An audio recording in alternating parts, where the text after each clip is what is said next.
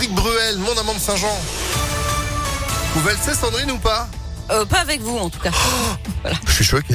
Laurent Voulzy, d'ici là, les nuits sans Kim Bah tiens, quitte à choisir, c'est vrai, moi aussi je préfère Kim Ce sera juste après la météo et l'info. Sandrine, bonjour. Bonjour Phil, bonjour à tous. À la une, nous portons un message d'unité. Ce sont les premiers mots d'Emmanuel Macron à son arrivée à Kiev ce matin. Le chef de l'État venu dans la capitale ukrainienne en compagnie de ses homologues allemands et italiens. C'est leur première visite depuis le début de l'invasion russe en Ukraine le 24 février dernier. Les trois dirigeants qui doivent rencontrer le président ukrainien Volodymyr Zelensky dans la journée dans l'actualité également, un peu d'eau et un peu d'air. On suffoque actuellement en France, notamment les candidats au bac. Ils sont plus de 500 000 à passer les épreuves de français cet après-midi. Des mesures ont été prises pour tenter de garder les salles d'examen les plus fraîches possibles. La France subit actuellement une vague de chaleur très précoce. 23 départements sont placés en alerte orange à la canicule. Et ce genre de période aujourd'hui exceptionnelle devrait se multiplier, conséquence du réchauffement climatique. Alors les industriels tentent de trouver des solutions d'énergie plus propres. Exemple chez nous, où l'éolien se développe dans notre région, 103 installations produisent déjà l'équivalent de la consommation d'électricité de la population de l'Allier et de la Haute-Loire, soit plus d'un demi-million de personnes et ça va augmenter.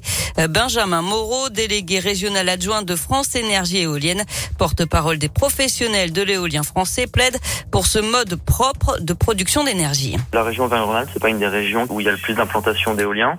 On est aux alentours de 600 mégawatts de puissance euh, éolienne installée, ce qui est relativement faible à comparé à d'autres régions, mais c'est une source d'énergie qui est en développement dans la région, donc avec des objectifs qui sont élevés. Donc euh, il y aura de nouvelles installations dans les années à venir. Vraiment, la, la motivation première du développement des ENR et notamment de l'éolien, c'est de réduire nos émissions de CO2, qui sont pour l'essentiel du pétrole, du charbon et du gaz qu'on utilise encore de manière euh, majoritaire dans notre mix énergétique à travers les voitures, à travers le chauffage des habitations. Et donc l'objectif, il est vraiment là pour l'éolien, c'est de réduire le CO2. Et si vous voulez en savoir plus, en savoir plus, eh bien des journées portes ouvertes sont organisées depuis hier et jusqu'à samedi dans les parcs éoliens de la région. On en sait plus sur l'accident entre une moto et un couple qui traversait sur un passage protégé à Lyon, rue de Brest, lundi. D'après des témoins, le deux roues circulait à une vitesse excessive. Il était en train de doubler un véhicule garé sur la route par la voie de bus et en faisant une roue arrière quand il a percuté le couple avant de tomber lui-même quelques mètres plus loin. Il a été soigné à la Croix-Rousse avant d'être placé en garde à vue. L'un des piétons a lui été gravement blessé aux jambes, mais ses jours ne sont pas en danger. Ils ne baissent pas les bras, les professeurs de REP et REP+, qui s'étaient mobilisés mardi devant le rectorat pour demander des moyens supplémentaires. Leur audience avec les services académiques n'ont rien donné puisqu'ils vont solliciter directement et en urgence le ministère de l'Éducation aujourd'hui. Ils étudient aussi la possibilité de mener des actions dès la rentrée prochaine.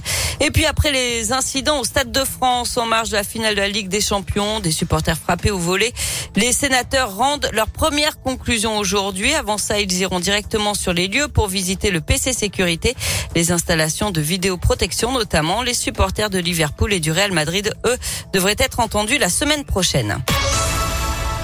Du sport avec du basket. Départ raté pour l'Asvel. Ça fait 1-0 pour Monaco. Villeurbanne a perdu le premier match de la finale du championnat de basket 74 à 82 hier soir à l'Astrobal. Deuxième manche dès demain à nouveau à 20h30 et à l'Astrobal. Et puis en foot, une recrue à l'OL. Le jeune milieu de terrain de Caen, Johan Lepenant, le joueur de 19 ans, a été sélectionné à trois reprises avec l'équipe de France des moins de 20 ans. L'OL serait aussi en négociation avec trois ou quatre autres joueurs. Eh ben, affaire à suivre. Merci beaucoup Sandrine pour euh, l'info sport à retrouver aussi sur impactfm.fr. Vous êtes de retour à 11h. À tout à l'heure. À tout à l'heure, 10h04, c'est la météo.